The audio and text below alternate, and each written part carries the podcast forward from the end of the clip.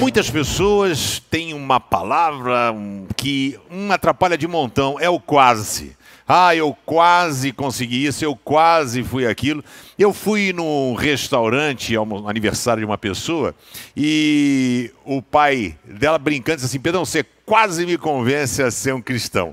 Eu disse: essa fala foi de um governador para o apóstolo Paulo, quando diz: Paulo, quase você me persuades a ser um cristão. E o quase, você quase foi um profissional de basquete, quase foi um faixa preta de jiu-jitsu, quase, quase, quase. A gente fica pelo caminho.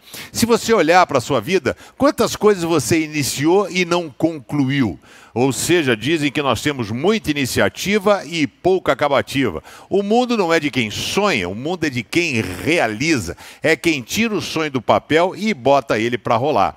Né? E no meio secular é difícil isso. Mas no nível de Deus por baixo, porque quando Deus entra na vida de uma pessoa, quando Deus tem um projeto, cara, a obra que ele começa, ele termina. Não, não, calma, não sou eu que estou achando, não. Isso é o que a Bíblia diz, o apóstolo Paulo em Filipenses, capítulo 1, verso 6.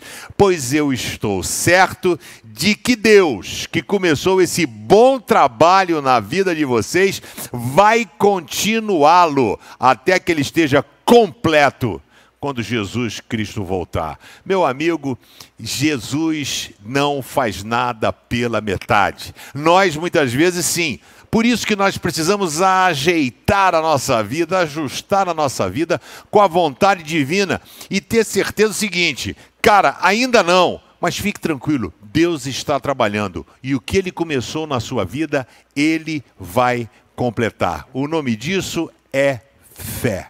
Confie no Senhor, não desista, faça a sua parte. Deus está trabalhando em você. Maravilha! Olha só, se inscreve no canal, dá um joinha e semeia a palavra de Deus aí, compartilhe o Pense, pelo menos para quatro amigos aí no teu WhatsApp.